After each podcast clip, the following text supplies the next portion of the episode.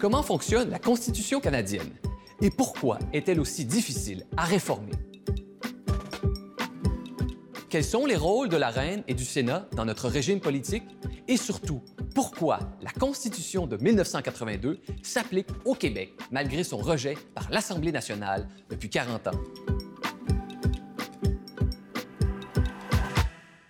Toutes ces questions et bien d'autres trouveront réponse lors de cet épisode avec deux spécialistes du droit constitutionnel, Jean Leclerc, professeur à l'Université de Montréal, et Patrick Taillon, professeur à l'Université Laval et membre du CRIDAC, le Centre de recherche interuniversitaire sur la diversité et la démocratie. Mon nom est Guillaume Lamy. Aujourd'hui, à Horizon Politique, la Constitution canadienne et ses critiques.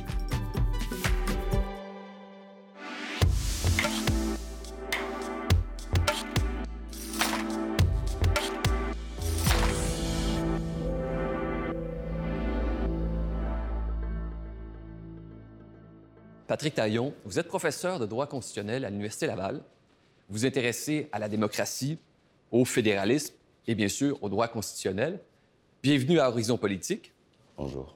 Ceux qui orbitent dans l'univers juridique savent à quel point on insiste sur le sens des mots en droit. Et pour cette raison, il y a une question qui s'impose plus que n'importe quelle autre. Une constitution, c'est quoi? Chose certaine, la Constitution au Canada, c'est pas la même chose que la Constitution ailleurs, euh, dans l'Europe continentale ou aux États-Unis. Pourquoi? Parce qu'à partir de la conquête, 1760 au Québec, à des dates différentes ailleurs dans le reste du Canada, on a en quelque sorte créé un lien de filiation avec un pays, le Royaume-Uni, qui refuse l'idée même de constitution, du moins comme on l'entend ailleurs dans le monde. C'est-à-dire que partout, la constitution, ça signifie la loi au-dessus des lois, donc un phénomène de hiérarchisation. On met des règles au-dessus des autres et un phénomène de codification. Prendre les fondements d'une puissance commune qu'est l'État, puis expliquer comment elle va s'organiser, puis comment elle va se limiter, comment elle va respecter les droits des citoyens, comment il va y avoir des séparations des pouvoirs. Et donc, au Royaume-Uni, il y a quand même des règles constitutionnelles, mais qui refusent la hiérarchisation et la codification. Et ça, ça va avoir une conséquence chez nous, au Québec et au Canada, qui fait en sorte que notre Constitution elle n'a pas cet effet d'un texte unique qu'on pourrait lire euh, à, l'école primaire et euh, qui pourrait avoir toutes les vertus pédagogiques que, la Constitution a ailleurs dans le monde. On a une série de textes qui sont dispersés. Les principaux, 1767, euh, le statut de Westminster 1931 qui fait un grand pas vers l'indépendance du Canada, 1982, le rapatriement, la Charte canadienne, mais ce ne sont pas les seuls textes. Il y a vraiment un agrégat de textes. Et aussi, il y a euh, beaucoup de normes non écrites, puisque, comme les Britanniques sont euh, dans un pays de, tradition de common law, on va codifier par écrit que les changements nécessaires. Pour tout le reste, on va s'en remettre à la tradition britannique. Je vous pose cette question-là, vous venez d'en parler un petit peu. On parle souvent de la Constitution au Canada. Vous venez de nous dire qu'il y en a plusieurs. Allons-y avec les grandes dates. 1763 c'est un élément constitutionnel important au Canada. Surtout pour les peuples autochtones, parce que c'est une reconnaissance de leurs droits ancestraux. Euh, disons qu'on a affaire à des, strates de, normes qui s'ajoutent les unes aux autres. Moi, j'utilise parfois l'image du millefeuille pour traduire un peu la façon dont notre Constitution s'organise. Donc, dans le millefeuille, il y a du texte, euh, il y a du non-écrit, il, y a différentes textures. Et, à quelque part, 1763, ben, la création euh, L'acte de Québec, par exemple, 1774, qui permet au, Québec d'avoir sa tradition juridique civiliste à la française. Euh, ensuite, 1791, la création du premier Parlement. On a parmi les plus vieilles assemblées parlementaires au monde parce que l'acte constitutionnel de 1791 a créé euh, cette assemblée. Ensuite, l'acte d'union 1840 et évidemment la création du fédéralisme canadien en 1867, mais contrairement à ce qu'on prétend souvent, c'est pas la naissance d'un pays 1867, c'est la transformation administrative de colonies qui vont rester des colonies jusqu'à euh, au moins les années 1920 et le statut de Westminster de 1931. Le statut de Westminster accorde quoi au Canada? Qu'est-ce qui change avec ce statut? C'est un texte méconnu mais fascinant parce qu'il fait partie de la Constitution du Canada, mais en même temps, il fait aussi partie de la Constitution de l'Afrique du Sud, de, de la Nouvelle-Zélande, de tous ces dominions britanniques. Et ce qu'il vient faire, il vient surtout pas rompre nos liens avec le Royaume-Uni, il vient en quelque sorte dire maintenant, vous avez le pouvoir de modifier vos propres règles. Mais les Britanniques aussi peuvent continuer à adopter des règles euh, au nom de, ce vaste ensemble si tout le monde est d'accord. Et dans le cas du Canada, cette autonomie, cette capacité de modifier nos propres règles, c'est comme si on n'était pas tout à fait prêt à la recevoir. Parce qu'il fallait convenir de, de, de, règles de modification de notre propre constitution. Il fallait s'entendre avec le fédéral et les provinces. Et comme on était incapable d'arriver à ce consensus, dans le statut de Westminster, on a en quelque sorte refusé toute l'indépendance qu'on voulait nous reconnaître en disant, bien, pour la Constitution, pourriez-vous rester les gardiens de notre Constitution? Pourriez-vous conserver le pouvoir de la modifier? Et c'est ainsi qu'il a fallu attendre jusqu'en 1982 avant d'arriver à cette capacité, à cette manière de canadianiser la modification constitutionnelle. Même la loi de 82 est une loi britannique adoptée pour le Canada. Je résume ça avec vous. 1763, le Canada, qui était une colonie française, devient une colonie britannique. On reconnaît des droits autochtones, surtout des territoires. 1774, c'est le début du pluralisme avec la reconnaissance de la religion catholique, ses institutions, son droit civil, etc., sa langue. 1791, c'est la naissance du parlementarisme. Ensuite, il y a la naissance du Canada fédéral en 1867 et en 1982, c'est le rapatriement de la Constitution qui a été très controversé et l'ajout d'une charte des droits et d'une formule d'amendement. Tout ça fait que ça a beaucoup évolué en 250 ans. Et là, vous êtes professeur, vous avez l'habitude d'avoir à convaincre des gens et à persuader des gens. Et souvent, une image ou une analogie suffit pour transmettre une grande logique. Quelle image vous utilisez pour représenter la Constitution canadienne? Ailleurs dans le monde, on utiliserait la pyramide. La Constitution, c'est ce qui est en haut, au sommet de la pyramide, et en dessous, il y a les lois et les règlements. Mais euh, la tradition britannique est un peu réticente à cette hiérarchisation. Et à certains égards, la Constitution canadienne, elle épouse l'image du millefeuille dont je parlais tantôt, où plusieurs couches s'ajoutent les unes aux autres. C'est qu'on fasse le ménage dans les vieilles règles. On les additionne, on les accumule, et, et l'écrit, le non-écrit s'ajoute. Mais mon image préférée, c'est celle d'une autre pâtisserie. Euh, je l'emprunte à notre collègue Marc Chevrier. C'est celle de l'île flottante. L'île flottante, vous savez, c'est une pâtisserie où vous avez un petit noyau, une petite meringue qui baigne dans un magma de crème anglaise. Et cette image, elle permet bien d'illustrer le fait que comme cette constitution-là, elle n'est pas une codification systématique, qu'elle évolue dans un certain désordre, il y a beaucoup de normes entremêlées, désorganisées, mais on ne peut pas comprendre, on ne peut pas avoir le portrait complet de nos institutions si on s'intéresse seulement au texte, la, la, meringue au milieu, et si on ne prend pas en considération le tout, le magma de crème anglaise que forment aussi les normes non écrites, les conventions constitutionnelles. Et ça, c'est au cœur de notre système, un système qui rarement euh, fait le ménage dans son passé. On maintient dans nos règles juridiques la présence, par exemple, de la monarchie. On ne modifie pas ses pouvoirs. C'est par un jeu de conventions constitutionnelles qu'on va la limiter. Donc, on a souvent un système qui fonctionne à deux temps. Un décalage entre ce que le texte dit officiellement et ce que des normes que j'appelle paraconstitutionnelles, du non-écrit, des conventions, vont chercher à venir tempérer, modifier. C'est un système un peu schizophrénique parce que pour avoir un portrait complet, il faut accepter que parfois on retrouve une chose et son contraire. Merci pour ces nombreux détails euh, introductifs sur la Constitution canadienne. On va rejoindre dès maintenant Jean Leclerc pour poursuivre la conversation avec lui.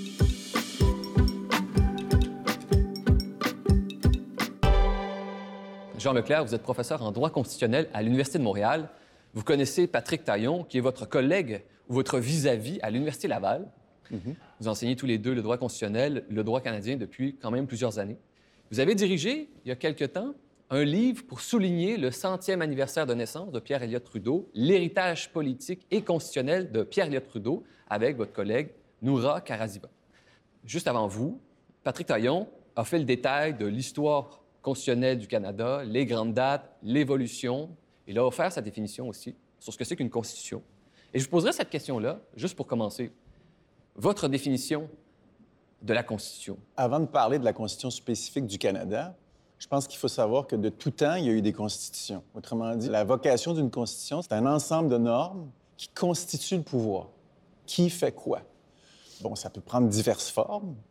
Et petit à petit aussi, comme le pouvoir est toujours oligarchique, autrement dit, il y a toujours une minorité, qu'elle soit élue, qu'elle soit nommée, on en est venu à vouloir limiter le pouvoir, arrêter le pouvoir par le pouvoir. Alors, deux grandes choses. constituer le pouvoir, mais en même temps, en constituant le pouvoir, on constitue la communauté politique elle-même, qui va vouloir se donner cette constitution-là.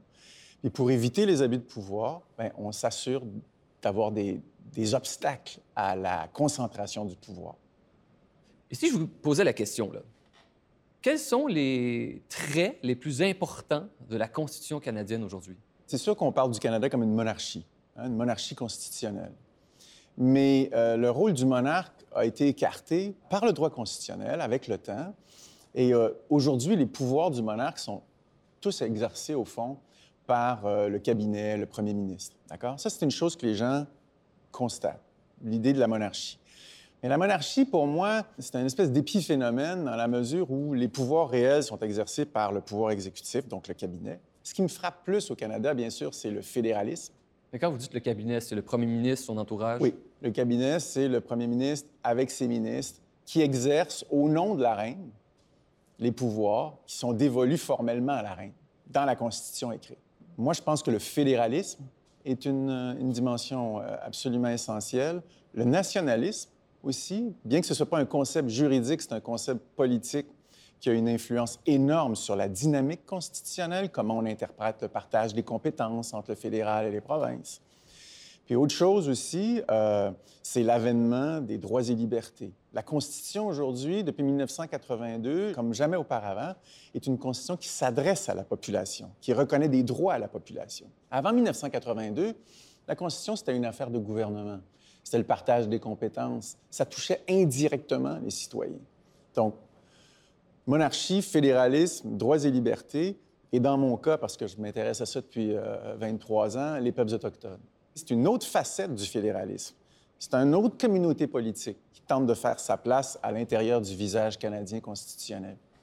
Patrick Taillon, des mots-clés pour décrire la Constitution canadienne d'aujourd'hui. Vous êtes d'accord avec ce qui a été évoqué? Nationalisme, fédéralisme, droits individuels, droits autochtones? Pour moi, le système constitutionnel canadien, c'est un système qui fonctionne assez bien. Évidemment, il y a d'immenses insatisfactions. Euh, je sais pas, on regarde la réalité autochtone, des revendications historiques du Québec, mais je veux dire, c'est une démocratie libérale qui fonctionne assez bien. Comme disait René Lévesque, c'est pas le goulag. Mais en même temps, comme système de normes, euh, mécanique constitutionnelle, c'est plutôt mal fait. C'est pas un truc qu'on voudrait reproduire. Mettons qu'on est conseiller en développement dans un pays qui doit jeter les bases d'un nouveau système constitutionnel. Je suis pas certain qu'on débarquerait sur place en disant oui, faites comme les Britanniques avec une petite touche euh, canadienne.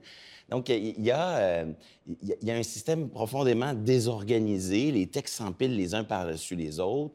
Les constitutions qui composent la fédération sont très interreliées. On ne voit pas vraiment où commence la constitution euh, du Québec, de l'Ontario, celle de l'entité fédérale, qui est, la colline à Ottawa, si vous voulez, et celle de toute la fédération. Il y a une certaine désorganisation. C'est un drôle de texte où l'acteur le plus important de notre système politique, le premier ministre, n'est jamais mentionné. Donc, il y a comme un décalage entre son fonctionnement réel et, euh, je dirais, sa, sa, mécanique. Et pour moi, l'aspect désordonné de cet euh, édifice constitutionnel est assez central.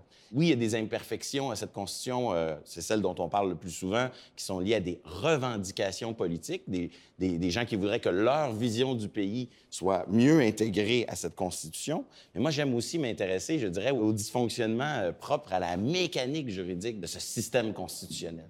En même temps, si je peux me permettre, ce que Patrick appelle la désorganisation, c'est quand même typique d'à peu près tous les systèmes constitutionnels. Autrement dit, on voudrait idéalement que dans une constitution écrite, tous puissent apparaître. Mais une constitution ne peut pas être une loi fiscale, parce que je ne dis pas que c'est ce que Patrick dit, avec une infinité de détails. Ce qui fait que généralement, dans tous les pays où on a une constitution écrite, va se développer, par exemple, des décisions judiciaires qui vont venir nourrir le sens du texte il va y avoir des pratiques politiques que nous, on appelle des conventions constitutionnelles, qui vont aussi venir combler les lacunes du texte. Et chaque système, au fond, euh, évolue pas simplement d'une manière volontariste. Ça veut dire on s'assoit puis on met sur papier les nouvelles choses. Autrement dit, il y, a, tout un développement organique, des pratiques, des règles qui sont ajoutées par les tribunaux judiciaires, tout ça. Ce qui fait que oui, ça peut donner une, une idée de, de désorganisation, mais en même temps, on ne peut pas faire l'économie de cette complexité-là, parce que c'est impossible d'avoir une constitution qui est appelée à durer pendant 100 ans et tout prévoir à l'avance ce qui va se produire. C'est sûr que dans une fédération, c'est d'autant plus compliqué qu'on a plusieurs acteurs politiques qui, participent à la construction de la, communauté nationale. Dans un État unitaire, c'est plus simple, mais on regarde la Grande-Bretagne. La Grande-Bretagne elle-même, il y a eu un processus de dévolution. Elle est assujettie à la Convention européenne des droits de la personne. Alors, c'est comme si elle avait une constitution un peu euh, supranationale avec la Convention européenne. Donc, tous les systèmes ont, cet élément de complexité, au fond. OK. Jean a raison, mais il y a quand même un effet de seuil. C'est-à-dire que normalement, la Constitution a pour fonction d'arrêter le pouvoir. En situation de crise, elle doit être un instrument pour nous sortir de la crise. Et par moment, je pense entre autres à cette crise parlementaire qu'on avait eue sur le gouvernement Harper en décembre 2008, si je ne me trompe pas, mais le flou sur la nature de nos règles accentuait la crise. Parce que notre édifice constitutionnel est construit de façon un peu, euh, un peu bizarre et désordonnée, mais par moment, la Constitution qui devrait nous aider à traverser la crise, finalement, elle nous y plonge et elle, fait perdurer la crise ou elle l'aggrave. Et là, je pense que là-dessus, le Canada pourrait faire mieux.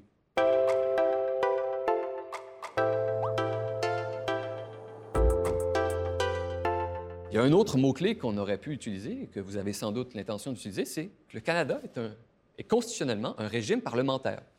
Et le parlementarisme canadien a ceci de particulier qu'il y a deux chambres qui peuvent voter des lois, modifier des lois, bloquer des lois c'est la Chambre des communes, peuplée par les élus du peuple, et le Sénat, peuplé par des non-élus. Et je vous pose cette question-là. Bien des gens ont proposé d'abolir le Sénat, et ils se sont heurtés à un même problème, et c'est l'extrême difficulté de modifier la Constitution du Canada pour abolir le Sénat. Et vous avez entendu cet argument très souvent, j'en suis convaincu. La Constitution canadienne est impossible à modifier. Est-ce que c'est vrai, Patrick Taillon? Ben, impossible, c'est un peu catégorique. Là. Euh, mais j'ai joué dans le, dans le film d'expliquer à quel point c'est compliqué. Euh, j'aime ajouter, oui, a la procédure de 82, mais je pense qu'il faut ajouter aussi que même avant 82, le fait d'être dépossédé de sa modification constitutionnelle, il faut passer par un intermédiaire britannique, même si les Britanniques deviennent un peu euh, parce que c'est Londres, juste Patrick, c'est parce que c'est Londres qui pouvait modifier notre constitution. Notre constitution était, et en quelque sorte est toujours, une loi britannique. Euh, juste mentionner ça, Patrick. Oui, donc les Britanniques faisaient, euh, faisaient le travail qu'on leur demandait de faire, mais ça ajoutait une distance. Donc, on a dans le temps long un, système qui est dépossédé de sa capacité à la modifier, et quand il acquiert la possibilité de, de modifier sa constitution, il se dote de règles plutôt rigides.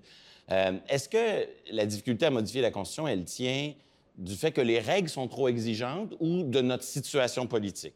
Est-ce que c'est un problème de relation qu'on a à l'intérieur du fédéralisme canadien qui fait en sorte qu'on n'est pas capable de faire les réformes qui s'imposent? Probablement un mélange des deux.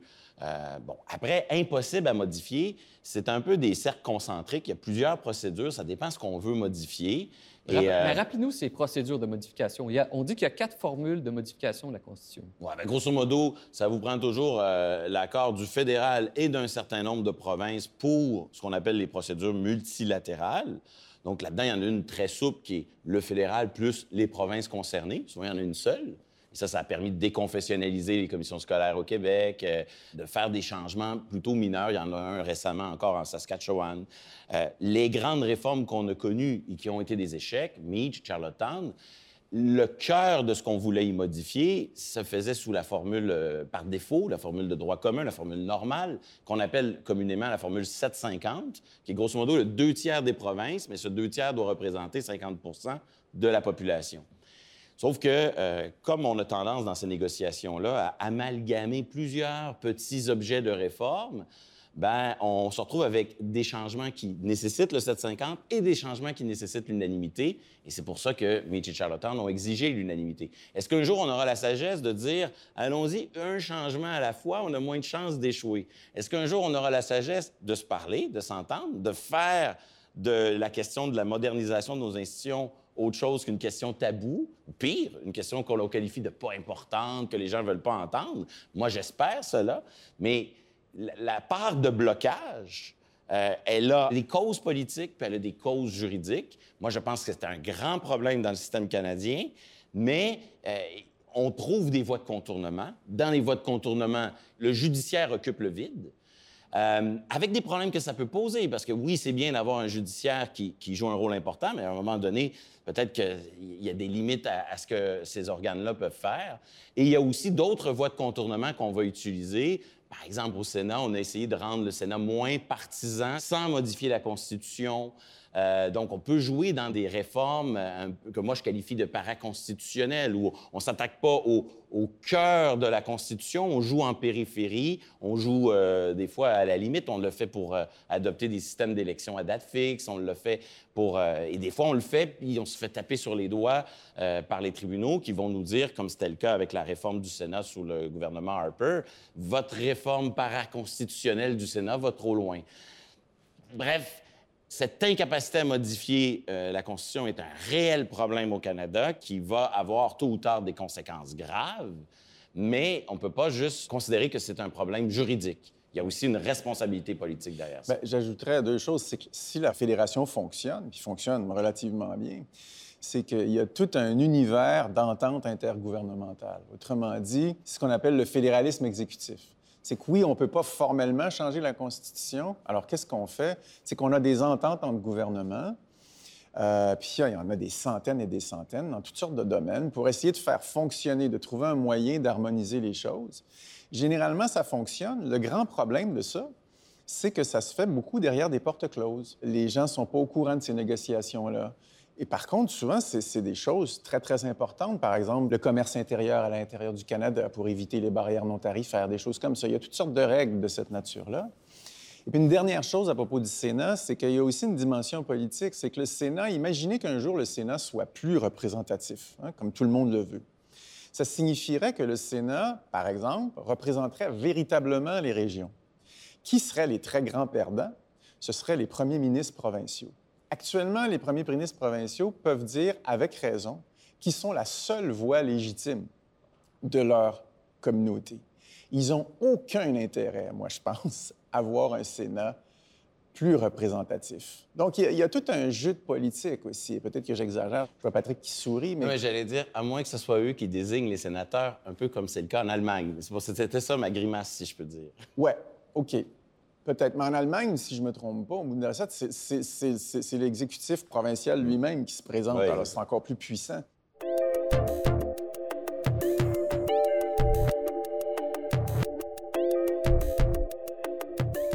Vous avez fait allusion tout à l'heure à la loi constitutionnelle de 1982, où on trouve, depuis, une formule d'amendement avec toutes sortes de techniques pour modifier la Constitution. Et là, ça, c'est une question, et vous avez le devoir de nous expliquer et de nous aider à comprendre pourquoi c'est ainsi, le Québec, via son Assemblée nationale, n'a pas adhéré à l'ordre constitutionnel de 1982. C'est connu, il y a toute une littérature là-dessus. Et la question qu'on peut se poser, si le Québec a refusé cette constitution en 1982, pourquoi s'applique-t-elle malgré tout au Québec? La réponse juridique, c'est que quand euh, Trudeau a tenté de rapatrier unilatéralement la Constitution, pour faire son projet. La Cour suprême s'y est opposée sur la base d'une convention constitutionnelle. Parce que, comme l'a dit tout à l'heure Patrick, c'est Londres qui modifiait nos lois, nos lois constitutionnelles, parce que c'était le Parlement souverain. Dans cette logique-là, on était une colonie, hein, d'accord? Et donc, il fallait encore qu'on demande à Londres d'agir. Mais le problème se posait de savoir qui peut demander à Londres d'agir. Trudeau a dit, il suffit que moi je le demande, pour qu'on modifie la Constitution, qu'on introduise la Charte de 1982. Les provinces s'y sont opposées, mais le problème, c'est que ça fait partie de ce dont Patrick parlait, c'est qu'on n'avait pas de normes claires. On n'avait pas de normes qui nous disaient, bien, comme aujourd'hui, on en a une, pour modifier la Constitution, il faut faire telle, telle chose. Alors, on s'est rabattu sur le comportement qu'avaient eu les politiciens, parce qu'il y avait eu une vingtaine de modifications depuis 1867, et là, la Cour a cherché à savoir comment les politiciens avaient agi. Et finalement, elle est arrivée à la conclusion suivante, c'est qu'il fallait un degré substantiel de consentement provincial. Et Trudeau a obtenu euh, le consentement de neuf provinces et le refus du Québec, mais ce faisant, il satisfaisait à la règle établie par la Cour suprême. Il y avait un nombre substantiel. 9 sur 10, ça suffisait. Et dans une autre décision, la Cour suprême, dans une très mauvaise décision, euh, a déclaré que les mêmes précédents historiques ne faisaient pas la démonstration d'un droit de veto du Québec. Et il faut bien admettre que là, c'est une mauvaise décision parce que je pense que les faits montraient bien que Québec avait un veto sur des modifications qui touchaient les, compétences des provinces. Euh, la Cour s'en est défilée en, trafiquant, moi je trouve, le test selon lequel, selon elle, il aurait fallu que les acteurs politiques reconnaissent explicitement l'existence d'un veto québécois, alors qu'historiquement, une convention constitutionnelle, ce n'est pas fondé sur le consentement explicite des acteurs, mais plutôt sur ce qu'implicitement leur comportement laisse à penser. Et puis, dans cette perspective-là, on n'avait jamais procédé à une modification du partage des compétences sans le consentement de la province de Québec.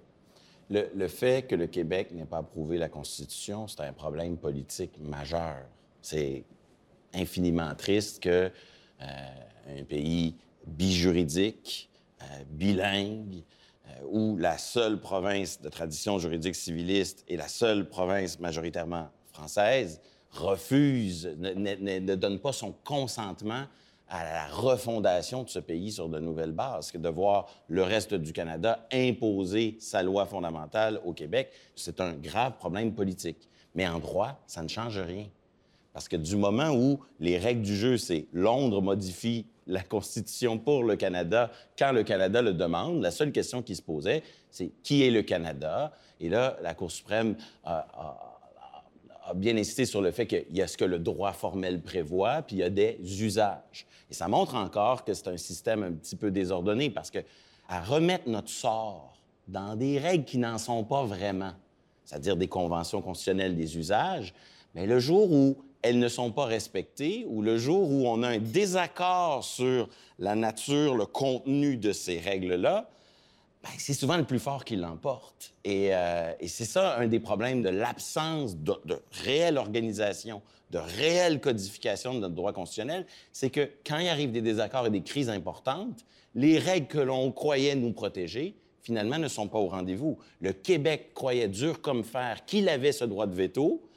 Les précédents laissaient croire que oui, mais c'est pas ce que la Cour suprême a dit. On peut en tirer les conséquences politiques qui s'imposent, mais en droit, on peut pas imaginer un système où le Québec serait comme une enclave qui échapperait à la Constitution adoptée par le, reste du pays, alors que la Constitution ne prévoit pas elle-même. Mais je, veux juste quand même ajouter une chose, parce qu'il y a toute une mythologie autour de ça. Il faut admettre que le PQ à l'époque, et puis c'est pas moi, il y a des auteurs euh, nationalistes qui vont le dire, je, pense à un texte de Guy Laforêt, euh, ils ont mal joué leur carte. Ils ont abandonné le veto à un moment donné. Ils ont accepté de procéder à un référendum à la demande de Trudeau pendant quelques heures en novembre 81. Donc, il y a eu des maladresses. Et donc, euh, l'idée euh, des longs couteaux, euh, moi, je, trouve ça un peu fort, d'autant qu'aujourd'hui, toutes les provinces bénéficient d'un veto hein, sur les questions les plus fondamentales. Là aussi où je trouve que le mythe de cette époque-là est lourd, c'est qu'on demeure dans une fédération extrêmement décentralisée où le Québec a énormément de pouvoir, énormément d'influence euh, politique.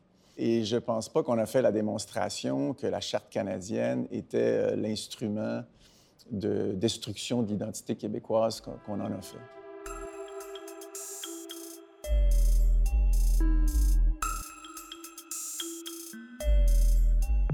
Allons dans l'image inverse c'est-à-dire peut-être une note positive, au moins depuis 40 euh, ans. Depuis 1982, il y a une innovation intéressante dans la Constitution.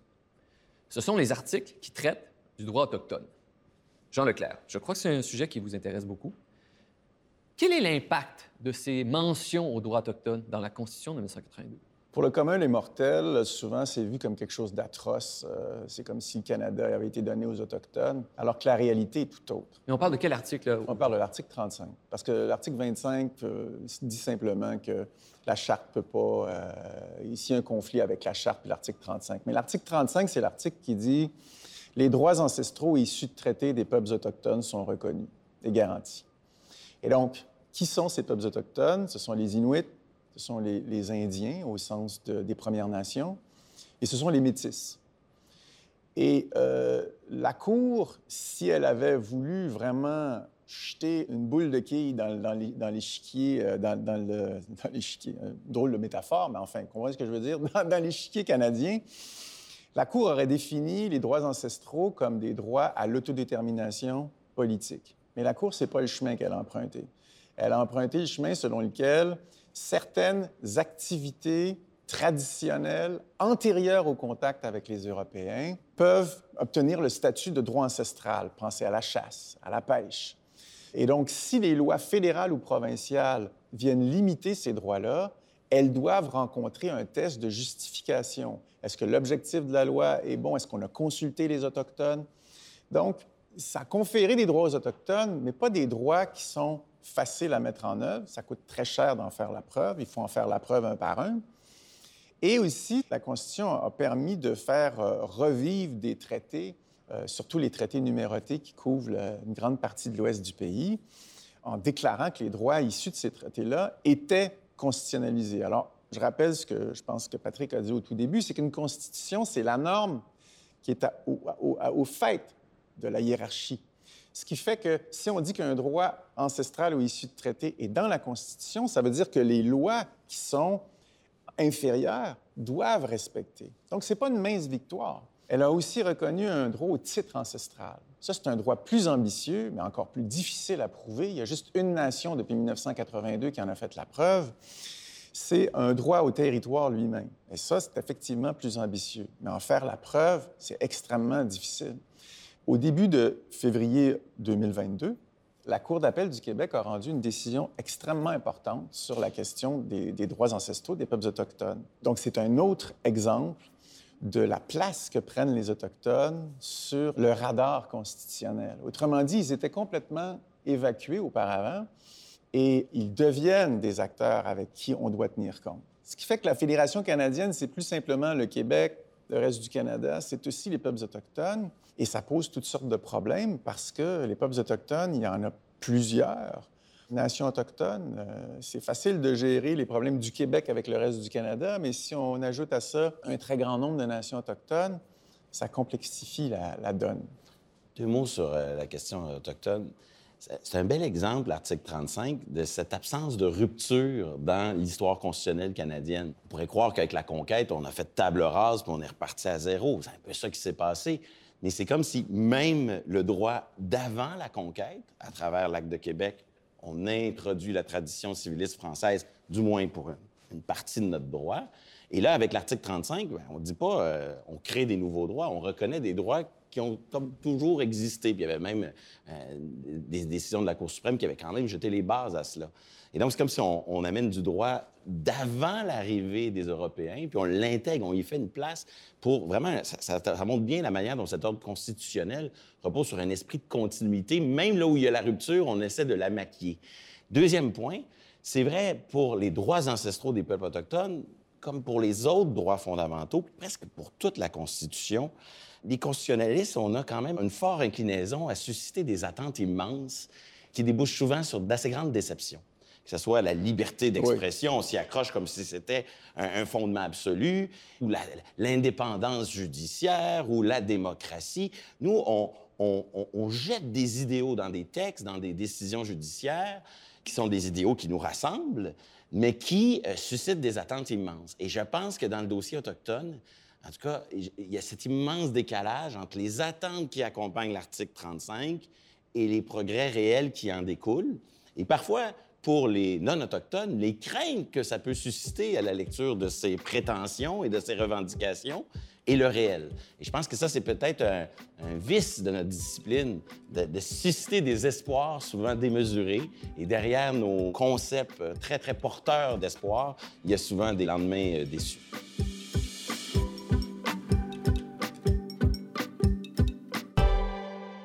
Patrick Taillon, Jean Leclerc, on est presque à la fin de votre échange et à chaque fin d'épisode, on essaie de reconduire la conversation à partir d'un ou de plusieurs documents.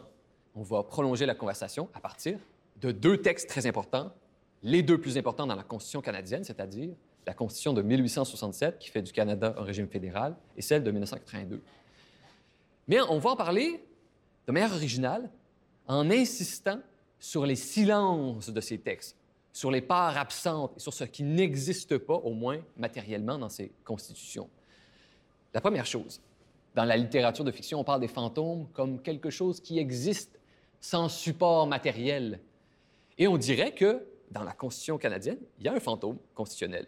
C'est le premier ministre. Vous êtes d'accord avec ça? C'est un fantôme constitutionnel, le premier ministre au Canada? Bien, en réalité, c'est l'acteur clé, mais son existence et ses pouvoirs, sa relation avec le chef d'État, la, reine ou le, son représentant, le gouverneur, le lieutenant-gouverneur, elle relève de conventions constitutionnelles, cette espèce de droit mou, droit flou, hein, qui repose sur des usages politiquement contraignants. Pour la mention, le rôle du premier ministre n'est pas défini dans la Constitution. Non, mais, mais il est tout simplement absent. Et pourtant, en pratique, il cumule les pouvoirs du gouverneur général, puisque le gouverneur général fait ce que le premier ministre lui demande, puis il a ensuite son rôle propre. Et donc, au final, on a affaire à un acteur qui choisit l'ensemble des sénateurs, choisit l'ensemble des juges des cours supérieures, contrôle la Chambre des communes parce qu'il a la discipline de parti, mais qui n'est pas dans le texte. Et donc, le Canada est peut-être moins bien équipé que la Constitution américaine si elle avait un jour un, premier ministre un peu cavalier, un peu cow-boy, qui voudrait euh, euh, brasser un peu la soupe, là. Euh, c'est pas certain qu'on est bien outillé juridiquement pour encadrer un organe qui n'est pas spécifié. C'est le fruit de l'histoire constitutionnelle britannique. C'est qu'au fond, le roi, initialement, c'était lui qui était le chef de l'exécutif. Et il nommait directement de la Chambre les ministres qu'il voulait bien voir le représenter. Or, ces ministres-là n'avaient pas toujours la confiance des autres dans la Chambre. Si bien qu'à un moment donné, bien, le principe s'est établi que le roi devait nommer au pouvoir le chef du parti qui bénéficiait d'une confiance de la Chambre. Parce que s'il nommait des gens qui ne l'avaient pas, il y avait un blocage, les lois n'étaient pas adoptées. Et avec le temps, les partis politiques ont vu le jour se sont créés, se sont structurés avec des chefs. Et donc, forcément, quand le roi se mettait à nommer le chef, il nommait le chef du groupe. Et euh, petit à petit, ce qui est arrivé avec, je simplifie, mais un processus de démocratisation de plus en plus grand, c'est que le monarque n'a plus la légitimité pour dicter ce que devraient être les politiques de l'État. C'est la responsabilité de plus en plus du premier ministre. Alors, ce fantôme, qui était initialement un simple député, qui, était nommé par le roi, puis petit à petit a accumulé du pouvoir, puis là, il, domine. Et à la manière très britannique, où on ne fonctionne pas par révolution, on fonctionne par changement organique. Autrement dit, on ne détruit pas ce qui existe, on fait juste rajouter une couche. Alors, tout est resté en place. Si vous regardez la Constitution de 1867, le texte comme tel n'a pas changé, mais ceux qui exercent le pouvoir ont changé. On aurait pu procéder à une rupture volontariste, mais on a préféré avoir une conception plus organique où les choses se font, je dirais, en sous-main, mais ça témoignait d'une forme d'élitisme politique aussi. La politique, ce n'était pas l'affaire du commun des mortels. Alors, ces conventions politiques apparaissent aujourd'hui extrêmement étonnantes à des gens qui sont moins familiers avec la vie politique. Avec la charte aussi, maintenant, la, Constitution, elle est devenue partie du discours quotidien. Les gens invoquent les droits à tort et à travers, par exemple, la liberté, etc., sans nuance. Il y a un autre euh, silence, un angle mort, peut-être pas aussi évident, dans la Constitution de 1982. Et là, vous en savez quelque chose. Il y a certains droits, la jurisprudence est extrêmement développée, la liberté religieuse, la liberté d'expression. Au Canada, il y a eu toutes sortes de jugements qui ont défini sur le long terme qu'est-ce que ça voulait dire, être libre de circuler, de s'associer, etc. Sauf qu'il y a d'autres droits qu'on pourrait considérer comme fondamentaux, le droit à un logement, le droit à une éducation de qualité, un système de santé de qualité. Tout ça ne figure pas dans la Constitution de 1982. Pourquoi? Donc, la manière dont le texte est construit, mais c'est pas parce que c'est pas dans le texte que ça pourrait pas apparaître. Mais chose certaine, euh, la Charte canadienne des droits et libertés, elle fait le choix de garantir euh, des droits de première génération. Elle fait aussi le choix de ne pas euh, spécifier le droit de propriété, peut-être une façon de se différencier du voisin du Sud. Euh, et donc, oui, il y a des droits euh, économiques et sociaux, des droits créances, des droits collectifs un peu aussi, qui, exigent autre chose qu'une non-intervention de l'État, qui exigent que l'État crée les conditions de l'épanouissement des gens.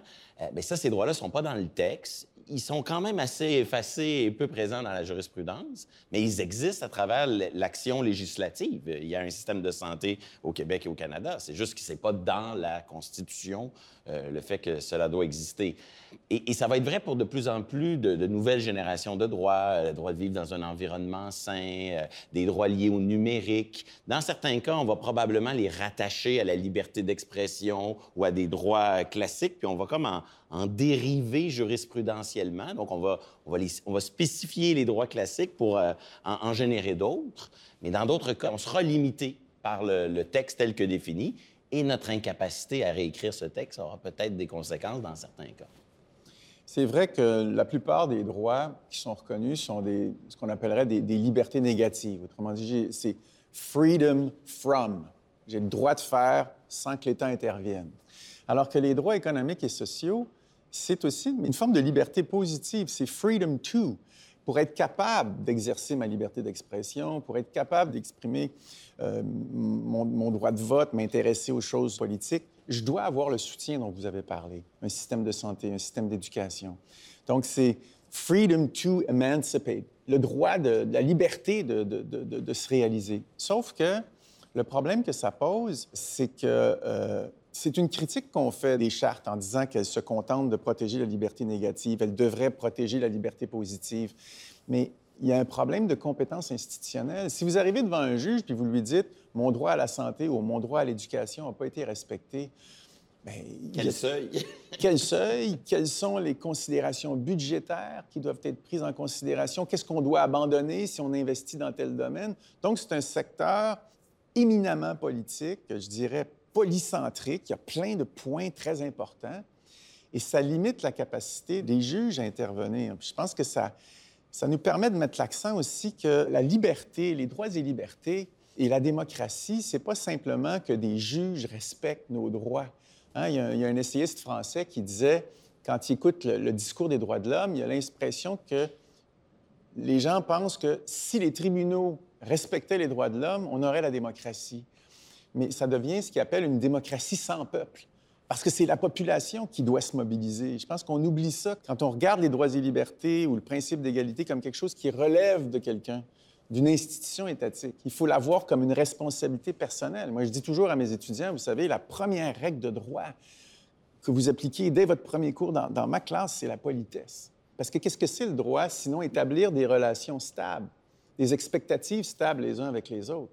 Si on n'est pas capable de le faire à la petite échelle citoyenne, on ne sera jamais capable de le faire à plus grande échelle. Puis on le voit avec la crise des camionneurs, tout ça. La liberté qui est entendue comme freedom from anything.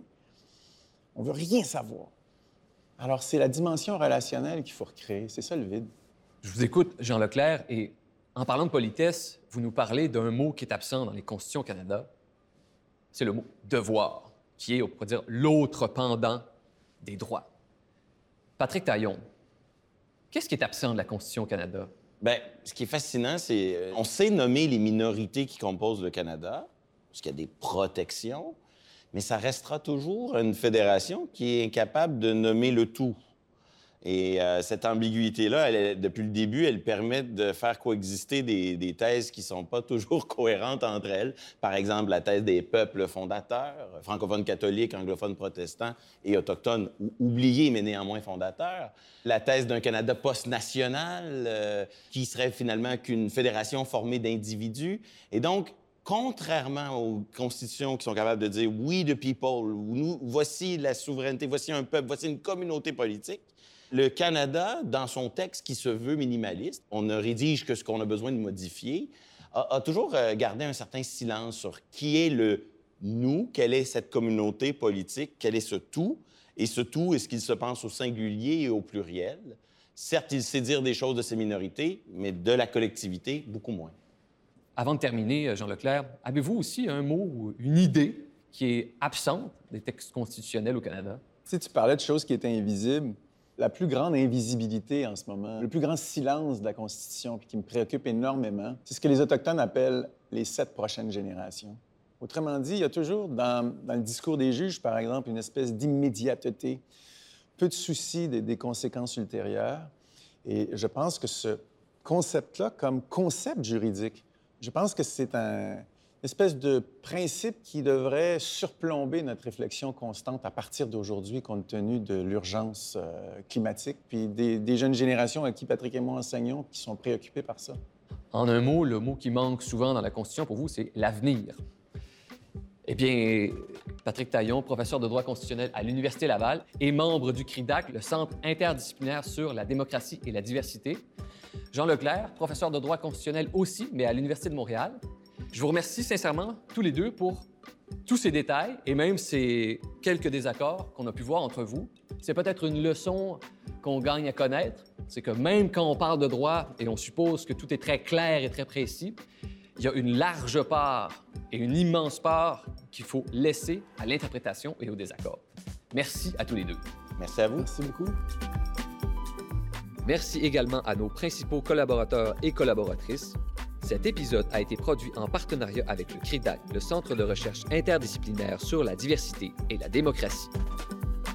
Horizon politique est une émission de Savoir Média, disponible en ligne, à la télé et en balado-diffusion.